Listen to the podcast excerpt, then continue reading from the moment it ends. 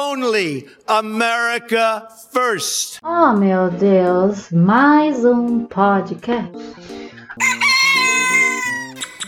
O Pio da Jeripoca. Atenção! Opiniologista Carlos Biagioli. Corintiano Roxo, historiador de informação, palhaço, ator, escritor, videomaker, pai e avô em potencial.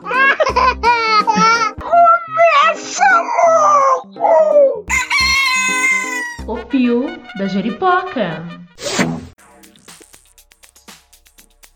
Muito bem, começamos hoje mais uma novidade aqui no nosso Pio da Juripoca, uma série nova chamada Mundo Adentro, porque é tudo uma coisa só. é, e quando a gente sai do nosso país, a gente na verdade está indo conhecer um, um outro lado da casa, né? Que é o planeta. Vamos pensar assim, né? Então, eis que um dia no meu WhatsApp aparece um elogio desse querido aí, Marcos Vinícius, e aí surgiu a ideia de nós fazermos uma parceria, porque o podcast dele, que é o TP Mundo, all countries of the world, tous les pays du monde, 世界のすべての国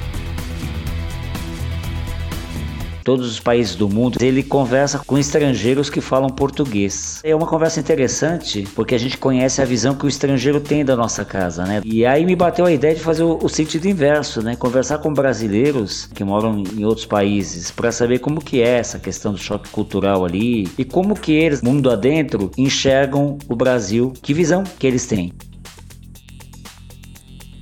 Marcos Vinícius, obrigado aí pelo, primeiro pelo elogio. Que bom que você curtiu a, a pegada do, do Pio da Jeripoca. Eu vi o teu também, curti muito, porque você tem conversado com pessoas de diversas partes do mundo. Conta pra gente um pouco como que surgiu essa tua ideia lá para fazer o teu podcast. Legal, Carlão. Primeiramente, eu que agradeço aí pela parceria. Elogiei sim esse podcast porque é realmente muito bom. Você fala muito bem, as vinhetas. Eu ouço muito podcast e eu percebi ali no seu umas coisas bem originais. Então, mais uma vez, parabéns.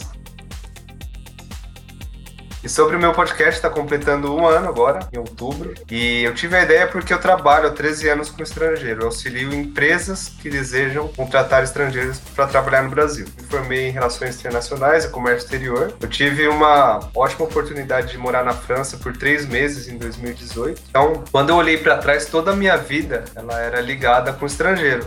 Mas nunca entrava em questões pessoais, sempre muito profissional. Então, tive essa ideia do podcast para justamente falar com sobre o que eles acham do Brasil, por que, que eles escolheram o Brasil para viver e por aí vai. Então é um projeto que eu tô amando fazer, já são 25 episódios, vamos crescer junto aí nessa parceria. Vamos junto, nós estamos aí hoje, nós vamos exibir aqui um papo, o papo inaugural com aquele Biagioli, um primo meu, que está residindo nos Estados Unidos. Os Estados Unidos é um país que eu admiro muito, assim como todos os países têm seus prós e contras. Eu nunca julgo o país de forma negativa, porque tudo, tudo tem dois lados, e eu acho que os Estados Unidos tem, tem, muita, tem muita margem né, para a gente falar sobre esse país. Política, cultura, enfim, gostei bastante. Quando eu penso nos contras, eu penso na questão do imperialismo, né? A sua forma de se expandir, de transformar, principalmente aqui no que nos toca, né, América Latina, num grande quintal de consumo, tudo isso.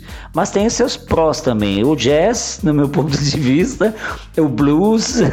é, você olha, assim, quando eu falo, você tem vontade de conhecer os Estados Unidos? Eu tenho. O Mississippi, tenho vontade de ir naquelas igrejas gospel, bem lá no fundão, sabe, do Mississippi, ver aquelas mulheres cantando lindo daquele jeito, como a gente vê nos filmes, né? Eu cresci vendo filmes americanos, não tem como negar essa influência, né?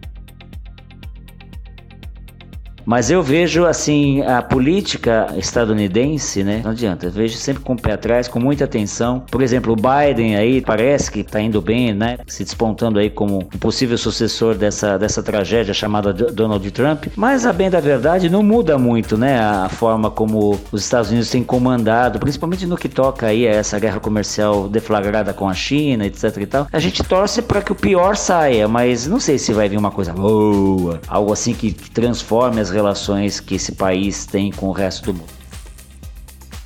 Mas enfim, não é propósito desse, dessa série julgar o país visitado pelo brasileiro em, em foco, né? E sim conhecer o choque cultural e a visão que essa pessoa tem daquele país, né? Nas eleições anteriores, né, é que o Trump levou, ele vai completar quatro anos agora. Hillary Clinton, ela estava disputando com ele, né? E nas pesquisas, se não me engano, ela estava bem, mas o Trump levou. Você concorda comigo que o americano médio, ele não assume em talvez em pesquisa ele apoia o Trump porque isso é um pouco feio? Por exemplo, o americano médio tá lá, tem o seu emprego, os Estados Unidos enfrentam um pouco o desemprego também e não tão não, não é um número tão alto quanto a outros países, mas quando ele vê um mexicano, um latino ou de outros países, eu acho que ele não tem coragem de falar que ele quer que os estrangeiros vão embora. Mas no fundo ele quer. Então eu acho que isso reflete nas pesquisas. Inclusive, quando eu entrevistei um estadunidense no meu podcast, o Thomas, eu senti um pouco isso na entrevista dele. Falei, o que você acha do Trump? Ele falou, ah, falei, o que você acha do, do muro? Ele não assumiu que ele era a favor de um muro é, entre Estados Unidos e México. Mas eu senti um pouco ali que é, ele não é um cara cara é, xenofóbico, muito longe disso, mas eu sinto que o americano médio ele não tem a, essa manha de ir numa pesquisa e falar eu apoio o Trump até o fim. Eu acho que é uma minoria que é descarada ali que apoia ele, mas eu acho que isso esconde um pouco ali nas pesquisas.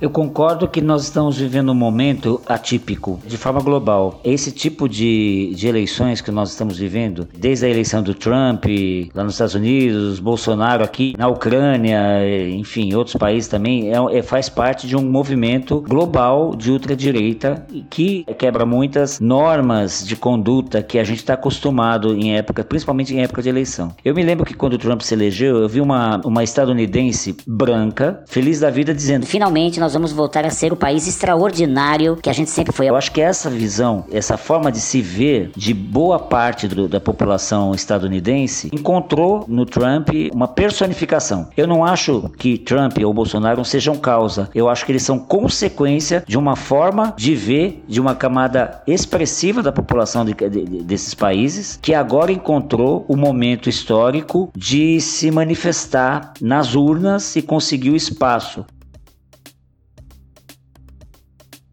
Nós vamos ter que atravessar esse fosso porque esses crocodilos sempre estiveram escondidos aí nesse fosso, debaixo dos panos, debaixo do tapete, e agora parece que emergiram, né? Essas serpentes todas aí botaram seus ovinhos e os ovinhos eclodiram, e nós vamos ter que lidar com isso, né? E o Aquile vai falar sobre isso nesse papo com a gente, ele vai falar sobre xenofobia. Realmente, quando a gente está na nossa casa, a gente não tem como se sustentar a nós próprios, a gente tem que dar uma pausa e dar uma. Vamos organizar a casa e a gente abre de novo a casa para as visitas, virem aqui curtir, comer, conversar, viver com a gente e tudo mais. Nesse sentido, existe uma certa razão. Mas assim, não é essa a proposta do Trump. Tem crianças separadas dos pais até hoje lá, digna de tribunal de Nuremberg. Não, não dá para passar em, eh, batido. No entanto, existe eco.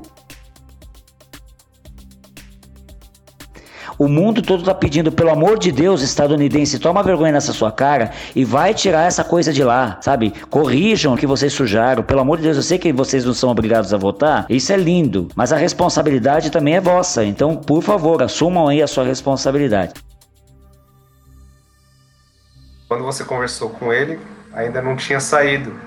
É um assunto fresquinho envolve justamente a política Brasil e Estados Unidos. Essa proposta aí de privatizar o SUS. Eu acho que isso é um tiro no pé. O SUS, ele é maravilhoso. Como ele, às vezes, tem, os seus problemas, obviamente, mas ele funciona e funciona muito bem. E já os Estados Unidos, ele não tem um sistema de saúde pública. Muitos Estados estadunidenses vão para o Canadá para se tratar. Tudo bem, a gente tem que levar de alguns países algumas coisas, mas o nosso atual presidente, ele é cego, ele só olha para os Estados Unidos e Israel. Eu acho isso muito complicado. Tem muitos países no mundo, a Europa tem muito bom exemplo, principalmente. Essa questão do SUS eu acho extremamente delicada e seu primo, com certeza, quando você conversou com ele, foi em uma outra época, ainda não tinha saído, ele deve estar muito puto.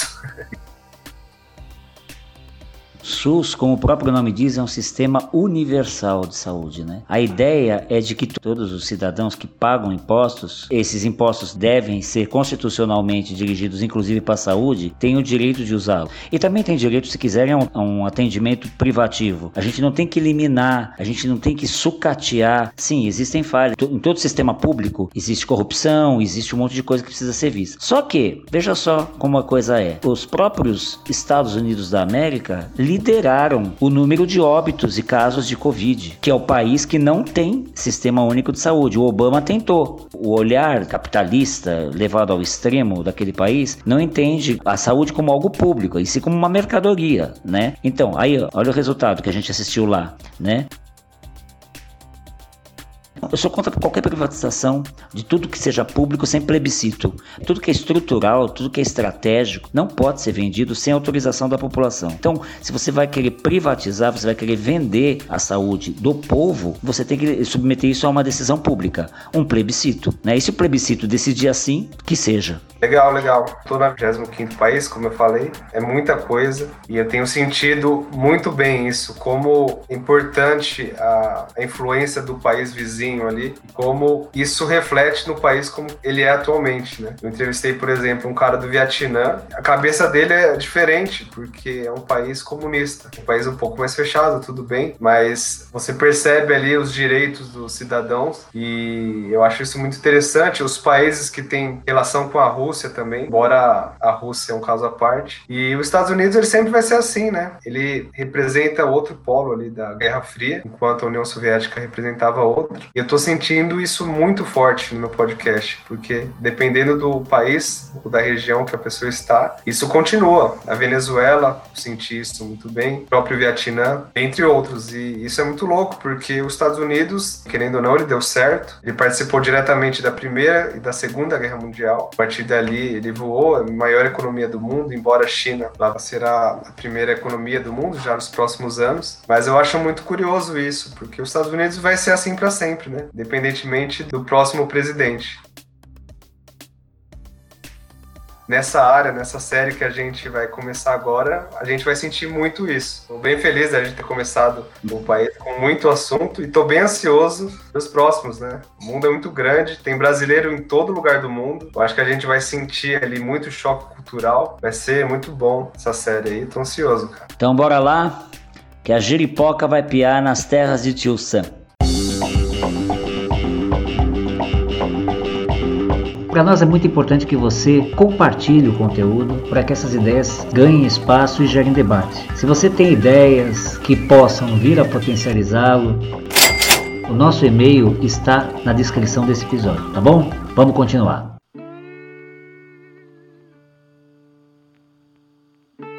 Conta pra gente, Aquile, quem é você? Salve, salve, Carlos. Muito obrigado pela oportunidade e pelo convite de participar aqui do seu podcast. É o Pio da Jeripoca, é uma experiência completamente nova para mim. Eu não sou da área de comunicação, sou nascido no interior de São Paulo, na gigantesca metrópole lituana, e tenho 41 anos, solteiro, corintiano e de esquerda. Né? Basicamente, eu acho que essa pode ser um bom resumo sobre, sobre mim. Por que Bye Bye Brasil? Olha, basicamente eu acho que existem duas respostas que me vêm à mente sempre que eu ouço essa pergunta. E a primeira delas é romântica, né? Eu sempre quis saber se os céus dos outros lugares, dos outros países, era do mesmo tom de azul que o brasileiro, se a grama era tão verde quanto a brasileira. Enfim, na verdade era essa experiência, essa vontade de ter a experiência de morar fora, de conhecer outras línguas, outras culturas, né? Que sempre me encantou desde criança. Eu sempre quis sair do Brasil e apesar de amar o Brasil e, e ter crescido e, enfim, me sentir plenamente brasileiro em, em, todos os traços culturais, música, comida, sabe, humor, tudo, tudo em mim, acho que é muito brasileiro, mas eu sempre tive a vontade de saber como era viver em outros países, né? Essa é a primeira resposta, é a resposta romântica. E tem a segunda resposta que é: eu tinha acabado uma, uma empresa, uma sociedade que não acabou bem, foi um, foi um término difícil, né?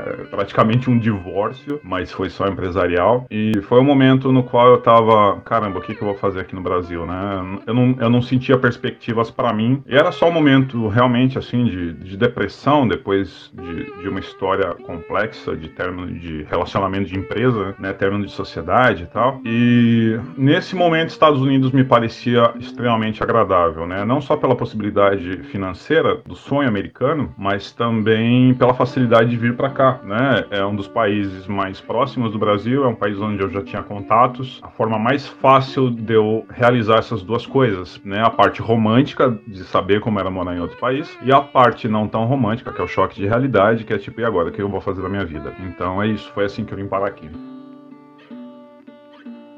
É, eu acredito que as duas partes, né, tanto a romântica quanto a, real da, da, da, situação, né, elas se complementam, né. A gente não consegue tomar uma decisão como essa de partir para uma nova cultura, para uma outra cultura, por mais que seja uma cultura, no seu caso, muito intrinsecamente relacionada com a nossa, né, principalmente a partir do início do século passado, onde houve realmente uma política chamada política da boa vizinhança, onde os Estados Unidos, para ganhar o apoio de Getúlio Vargas, né, na questão do combate ao nazismo, para que o Brasil se tornasse um aliado né, ocidental e não do eixo, estabeleceu aí uma série de acordos, entre os quais que veio a ser, ser entendido posteriormente como uma invasão cultural, né? Foi um domínio, né, da, da ótica da, do American Way of Life, ao invés de, de ser uma invasão bélica, como até então a história conhecia, realmente uma, um domínio cultural, né? Na, da mesa do brasileiro saiu o vinho, entrou hambúrguer, entrou refrigerante. Houve toda uma transformação através da, da, da, prospecção da indústria cinematográfica no Brasil. Tudo isso a gente já conhece, a gente sabe que isso tudo acabou se misturando tão bem misturado, né? De uma forma tão sistematicamente pensada que hoje em dia, é, se a gente se olha no espelho, a gente se vê estadunidense, né? É, muita gente ainda, ainda é, trata o, o, cidadão estadunidense como, como norte-americano e eu fico imaginando o que, que pensa o canadense, o cidadão cidadão que mora no, no, no, É o Alasca, tudo bem, porque faz parte dos Estados Unidos, mas o que pensa o cidadão que porventura mora ali na Groenlândia ou no Canadá, de ver que norte-americano é, é quem nasce nos Estados Unidos da América, né? Mas enfim. No caso, esse brasileiro chamado Aquile, o, o que, que é o sonho americano? Essa é uma pergunta difícil, primo. Na verdade, eu nunca pensei sobre qual é o meu sonho aqui na América, né? Eu tenho alguns objetivos, o que eu não considero eles como sonhos. Os objetivos para mim são muito simples, na verdade, é garantir uma aposentadoria que o Brasil não me garantiria, mas eu não quero vender a minha alma para isso. Eu quero continuar tendo meu, meu tempo, minha qualidade de vida, porque aqui trabalho tem. Se você quiser trabalhar o dia inteiro como eu eu trabalho, por exemplo, na construção, sair do trabalho da construção à noite trabalhar no restaurante, né, que bastante gente faz isso, dá para fazer. Você vai fazer uma grana boa, mas você não tá vivendo, não tá tendo tempo para nada, só tá trabalhando em favor de juntar dinheiro. Enfim, não é a minha, não é a minha pegada. A minha pegada aqui é realmente trabalhar, fazer o máximo de dinheiro que eu puder com, com as horas de vida que eu dou para isso e fazer um planejamento para ter uma aposentadoria tranquila que eu com certeza não teria no Brasil. Né? Então, um resumão é isso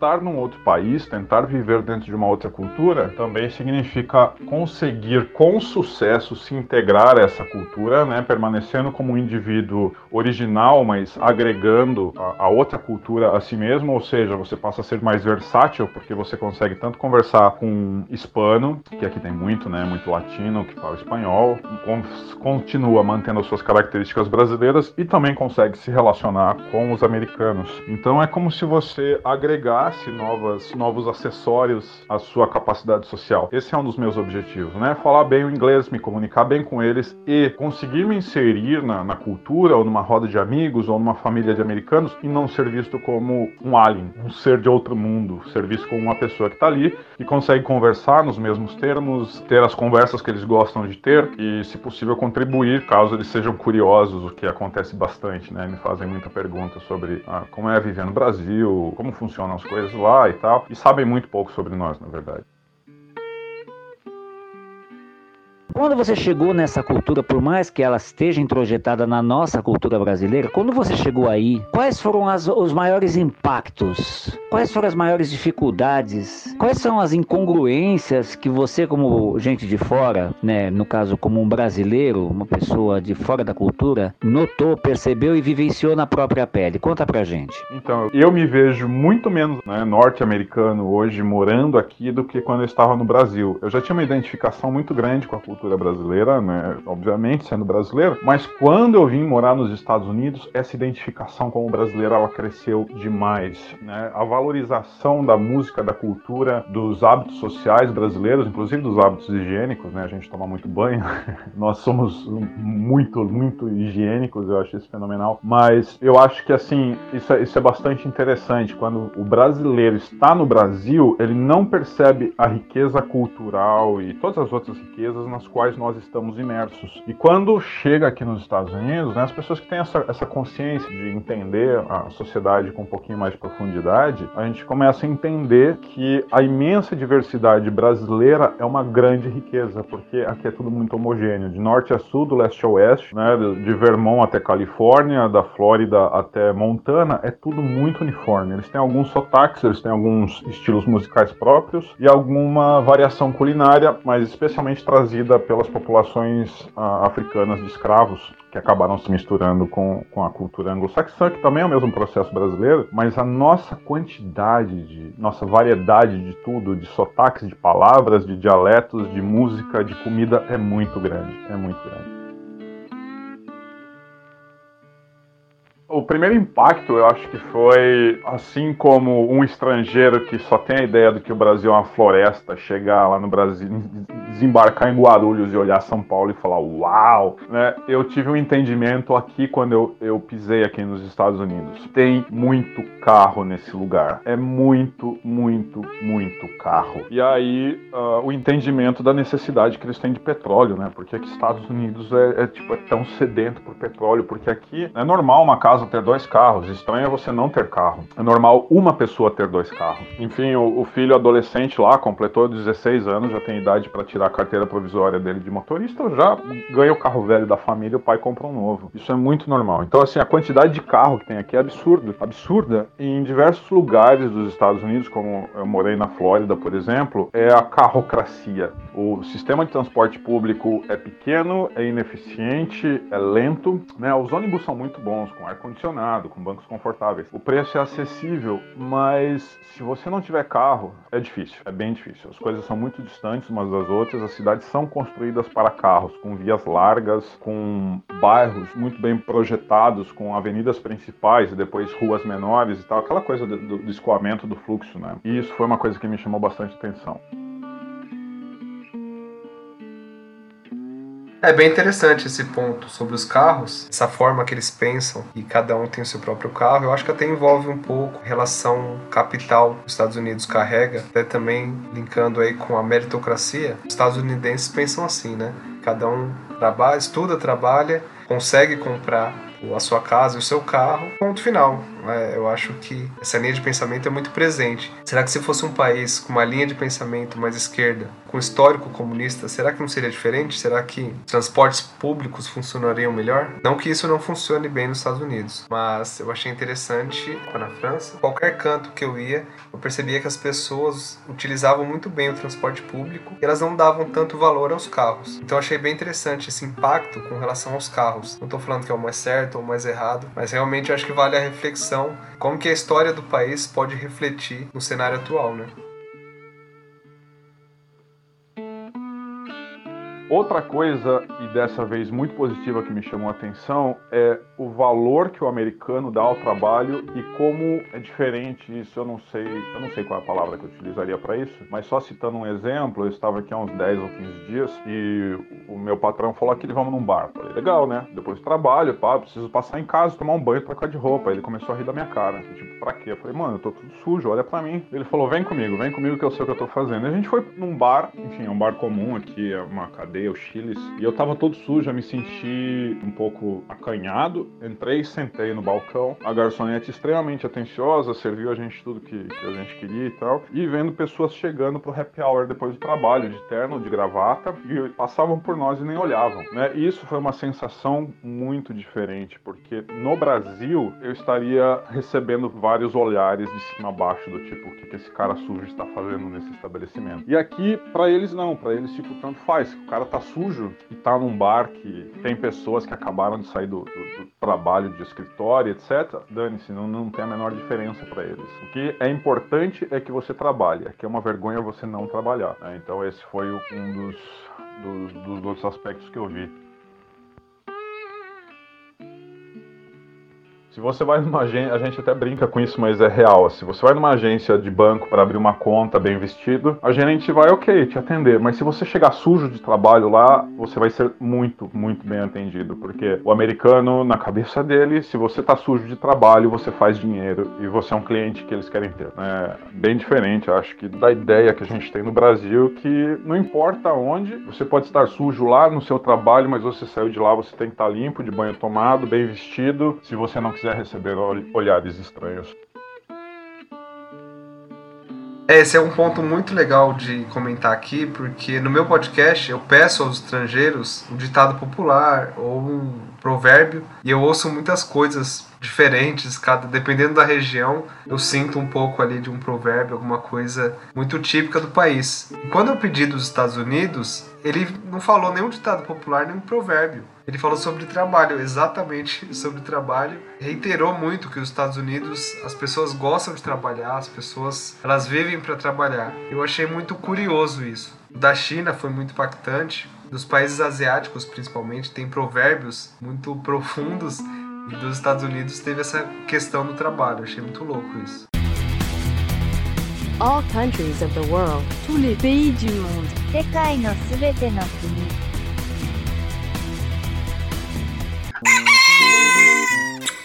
O fio da Jeripoca. Como brasileiro, como que você vê essas diferenças entre o nosso estilo de vida enquanto pessoas? Eu quero falar agora de pessoas, de gente. O que, que o estadunidense não vê cabimento no nosso estilo de vida? Ou o que, que você eh, acha muito curioso no estilo de vida das pessoas, né? Das pessoas da base mesmo, cidadão comum. Olha, o brasileiro, assim, fazendo sempre a comparação, porque o meu ponto inicial, sobretudo, é a comparação, é como a minha mente funciona. O brasileiro, ele tem uma grande necessidade de status social. E o americano americano não. Existem regiões que dizem que assim, eu nunca estive lá, mas isso é muito mais aflorado no americano, como Los Angeles, por exemplo, que é a terra das celebridades, dos ricos, das, dos grandes bilionários e tal, ou em Manhattan, que é o, coração financeiro da, dos Estados Unidos. Mas o cidadão comum, ele tá feliz com um Toyota Corolla, né, que aqui é, é o, praticamente o Fiat Uno brasileiro, qualquer um pode ter um Toyota Corolla. Ele tá feliz em ter a casinha dele, ele tá feliz em garantir a aposentadoria dele sem luxo, sem nada. É isso, isso é, um, é, uma quebra, foi uma quebra de estereótipo para mim quando eu cheguei aqui e, e vi como um americano, ele procura uma estabilidade financeira, alguma coisa que ele saiba que ele pode contar com aquele dinheiro toda semana.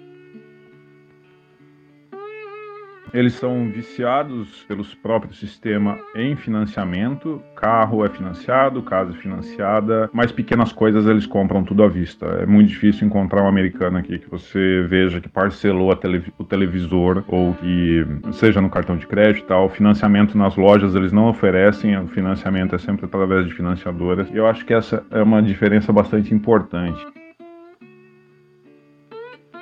Outra coisa, eles são muito viciados em fast food, justamente por causa do ritmo aqui. Então você está trabalhando, geralmente você tem meia hora de almoço, você corre até o drive-thru do McDonald's, não desce para comer, pede o lanche no, pela janelinha, recebe e come dentro do seu carro enquanto você está voltando pro, pro trabalho. Ou se você trabalha no escritório, acaba às vezes levando algo de casa, se você quer algo mais saudável, mas da mesma forma você come em cima da, da sua mesa de trabalho. Né? Poucas empresas oferecem um refeitório e quase ninguém, assim, eu realmente não conheço nenhum americano que vá para casa para almoçar. Eles valorizam muito esse tempo de trabalho, assim, ser o máximo produtivos né, durante a jornada de trabalho.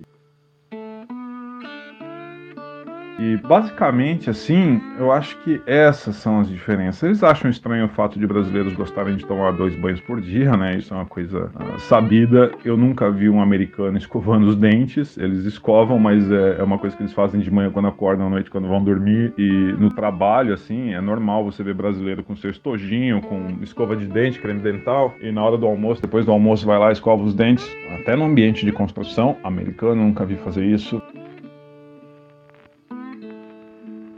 E eu tenho, assim, a impressão de que realmente eu não tenho números, não tenho dados sobre isso, mas de que nós brasileiros temos uma consciência bem maior geograficamente, politicamente sobre o mundo do que o americano. O mundo deles se resume às fronteiras dos Estados Unidos e, inclusive, Porto Rico, que é parte dos Estados Unidos, o Alasca, que é parte dos Estados Unidos, parece que o Havaí, eles estão fora desse, desse entendimento dos Estados Unidos sobre o Brasil. Não é na verdade, é a regra perguntarem se brasileiro fala espanhol. Já me perguntaram se o Brasil é uma ilha. Então, coisas desse tipo assim que eu não consigo imaginar. Se você der um mapa mundi para um brasileiro, ele vai saber apontar vários países e dizer que língua é falada lá. E algumas pessoas vão saber até mais ou menos qual é a capital e o local da capital. Aqui eu vejo que eles não têm essa abrangência geográfica. Eles estudam muito sobre o próprio país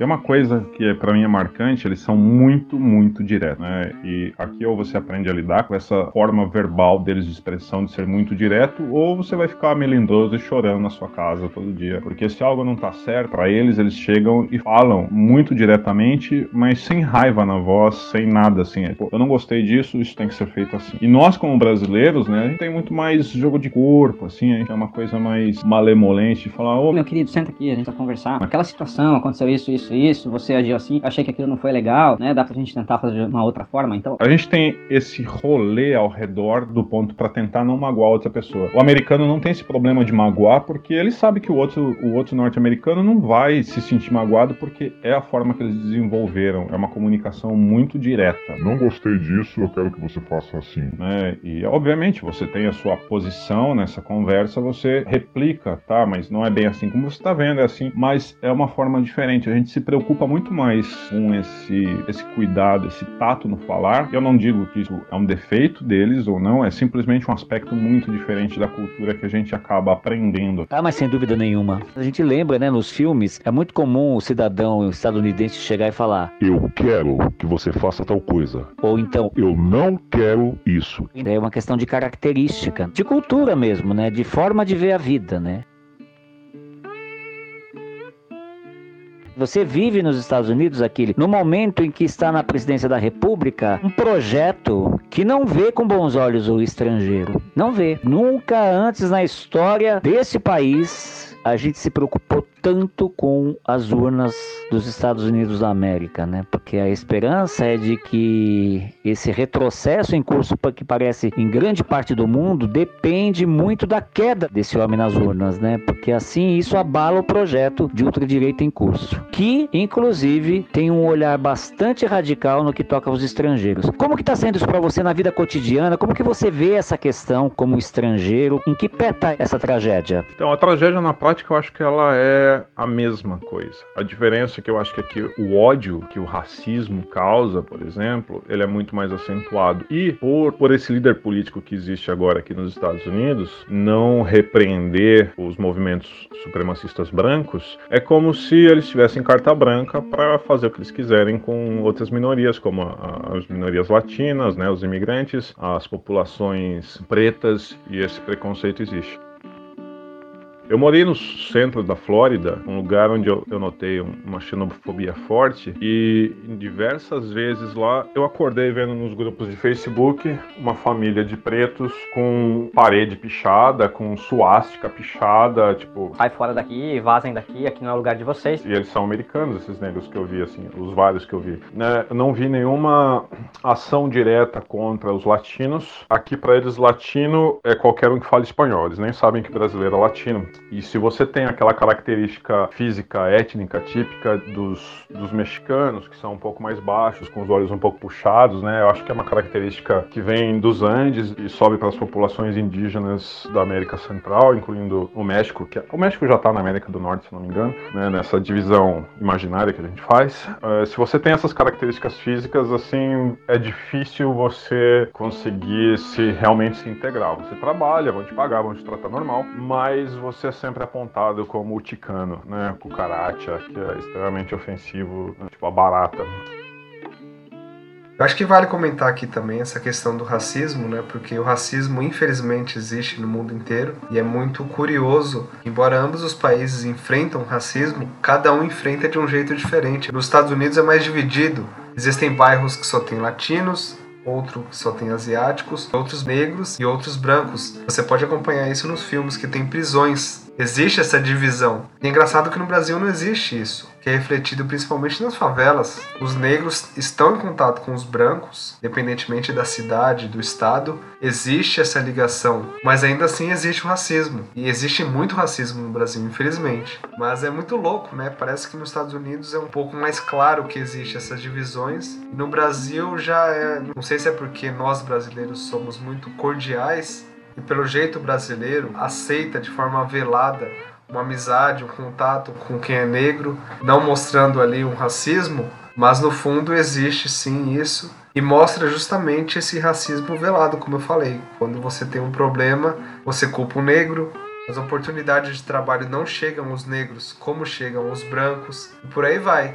Então são duas formas de racismo. Ambas estão erradas, porque racismo nunca é certo, mas é muito curioso isso, né?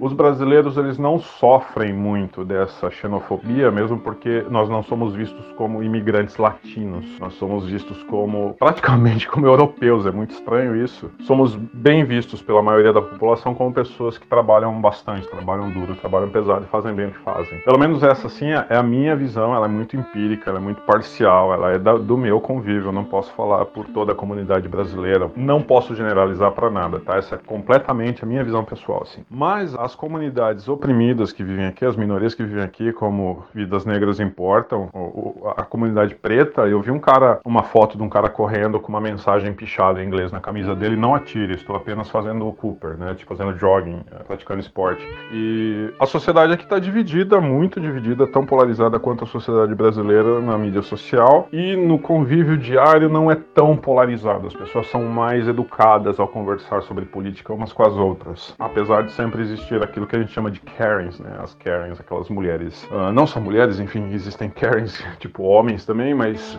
que são extremamente intolerantes e, e gratuitamente agressivos. Mas não, não, não é comum de se encontrar, especialmente nas cidades grandes, que é onde a maior parte dos imigrantes para, né? Então, assim, assim como no Brasil, a falta de repreensão desses movimentos opressores, né, dá a eles esse entendimento de que, ah, o meu presidente aprova a forma como eu penso, então eu posso agir e as consequências serão menores. Então, essa é a grande tragédia social que acontece nos Estados Unidos, que acontece no Brasil. E eu acabei aqui, assim, entendendo uma coisa, né, com esse processo de polarização, não só americano como brasileiro, e eu continuo falando americano, e América, desculpa, é um vício, eu consegui entender, não tem como conviver conviver, pelo menos para mim, na minha radicalidade, conseguir conviver com famílias que apoiam Bolsonaro e Trump. Então, quando eu estava me mudando da Flórida para cá, para alugar quarto, eu comecei a contactar pessoas que tinham quartos para alugar pela internet. Eu já me apresentava. Meu nome é, é Aquile, eu sou um imigrante e eu sou de esquerda.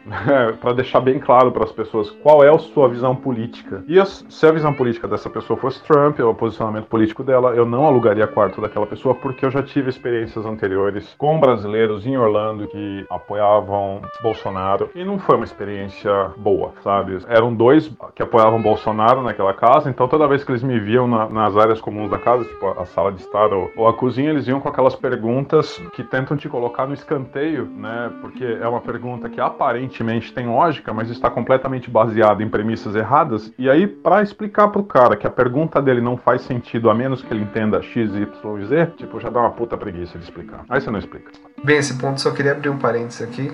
A esquerda dos Estados Unidos ela é muito diferente da esquerda, se a gente comparar com a esquerda do Brasil ou com a esquerda da América Latina. os Estados Unidos, historicamente, não tem uma esquerda forte, até porque é um país que sempre lutou pelo capitalismo, pela meritocracia, pelos direitos individuais. Então, a esquerda nos Estados Unidos ela é muito diferente do resto do mundo. Você dificilmente vai ver um político de extrema esquerda ou mesmo a população estadunidense brigar ali por esse político de esquerda. Então é muito diferente se a gente tentar comparar isso. Bem curioso. É, mas a tragédia, assim, nesse meio das pessoas comuns que eu vivo, é justamente essa: é essa falta de repreensão líder do governo em relação às ações dos grupos opressores contra as minorias, que permite casos como pretos sendo mortos na rua simplesmente porque estão fazendo esporte e alguém acha que o cara tá correndo de alguém, então vamos lá bancar o herói, vão matar aquele preto, sabe? É, vários casos acontecendo aqui, vocês estão acompanhando na mídia. George Floyd, o Kyle, aquele garoto de 17 anos, garoto, né? Garoto, palavra engraçada para alguém que tem 17 anos e carrega um rifle na mão, uma metralhadora.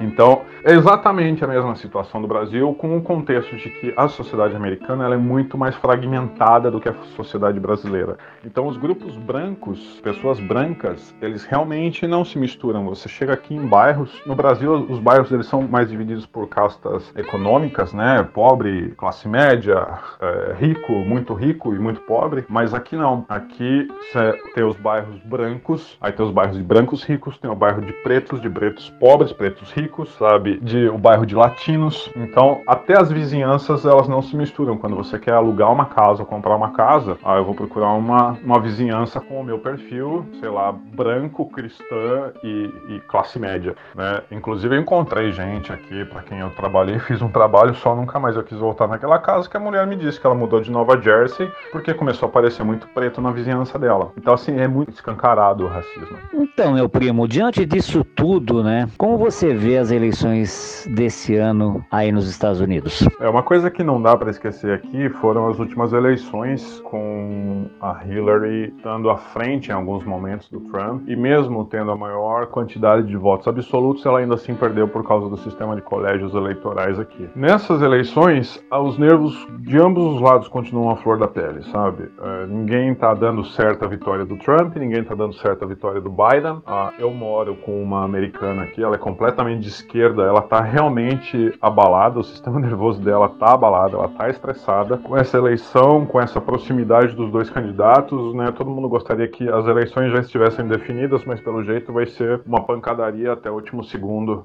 das eleições e o Trump demonstrando toda a falta de responsabilidade dele, uh, montando os rallies que eles chamam aqui, né? Que são esses comícios que eles fazem gigantescos em estádios e ginásios de esportes, com as pessoas se aglomerando, sem máscaras, sabe? Sem o menor distanciamento social, como se tudo estivesse normal, como se uma pandemia não estivesse existindo. E eu tenho encontrado nas ruas pessoas já bem definidas, com Biden ou com Trump, e uma boa parte do eleito, uma boa parte não, algumas pessoas com quem eu converso, elas tipo, cara, eu gosto do Trump, as coisas que ele fez pela economia, mas eu não concordo com as pautas sociais, então existem essas pessoas que ainda estão uh, nesse processo de, de, escolha do candidato. Né? Houve um, uma grande votação já pelos Correios, o que desagrada os republicanos, porque quem está votando pelos Correios são as pessoas que não querem ter contato social, e essas pessoas são majoritariamente de esquerda, né? ou seja, estão votando no Biden. Então eles, eles já estão assim, poxa, já tem 14 milhões de votos, então é bem possível que desses 14 milhões de votos, uma boa parte deles seja da esquerda. E o Trump, acho que foi ontem, num desses dias aí, ele deu uma declaração assim que é um absurdo, né? Ele realmente incentivou os eleitores dele a votarem pelos Correios, bem rapidinho, acho que pertinho da eleição, e depois ir até as urnas e votarem de novo, né? Além das não mais insinuações, mas claras, que ele não aceitaria qualquer resultado que não seja a vitória. Mas isso numa república, numa democracia consolidada como a americana, tipo, não faz a menor diferença, né? O que ele fala, o que ele não fala. O que as pessoas ficam muito indignadas é simplesmente que essas falas acontecem e assim como no Brasil, nada acontece ao portador da mensagem, ao cara que tá falando isso. Sim, aqui funciona esse papo furado de que se eu não ganhar é porque houve fraude. Essa democracia aqui ainda não tá tão bem consolidada cuidada para que o eleitor não caia nessa lorota, né? Mas enfim. O Pio da Jeripoca. All countries of the world. Tous les pays du monde. 世界のすべての国。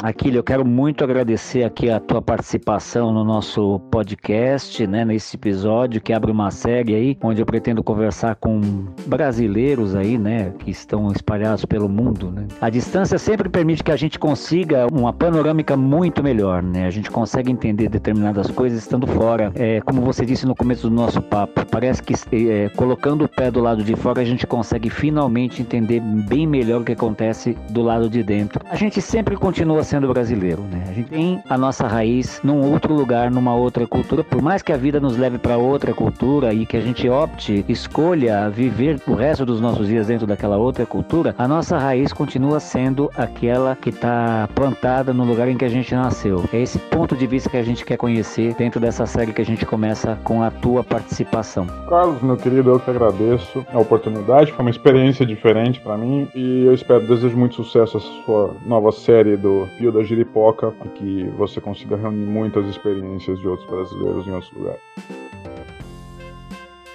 E aí, Marcão, como que você viu esse papo aí com Aquiles? Você curtiu? Curti bastante, um cara super inteligente, super cabeça. Gostei de todos os pontos que vocês abordaram. Foi bom, eu curti muito. Os Biagioli, aliás, a gente vem da Itália, olha só, né? A gente vem lá do Ah, norte da Itália. Meu pai gostava de fa- fazer questão de dizer do norte, não do sul, porque a gente não é mafioso. Ele fazia essa questão de dizer é, é do norte. Mas a Itália é assunto pro próximo podcast. Marcão, obrigado, viu, por você ter trazido essa ideia pro Pio da Juripoca. Onde que o, o ouvinte vai te encontrar? Como que é? Oh, legal, vamos lá. Todos os países do mundo, tá disponível no Spotify, Google Podcast, também na Apple Podcast, né? Mas é isso, a cada episódio é um novo estrangeiro, né? Um novo país. Antes da entrevista, eu falo curiosidades ali, coisas que às vezes a gente nem imagina. E depois a gente ouve o estrangeiro que mora aqui. Choque cultural, choque culinário, xenofobia, histórias engraçadas que só o estrangeiro pode passar por aqui. Recomendo muito ouvirem, porque tá bem legal. Eu vou conquistar aí todos os países do mundo. Estamos aí, tamo junto. Então, como eu sempre digo, Saravá, Axé, Shalom, Salam Aleikum, Namastê, Shantia, Voé, Alaukba, Optia, hashtag saudações corintianas, bye, bye. O Pio da Jeripoca.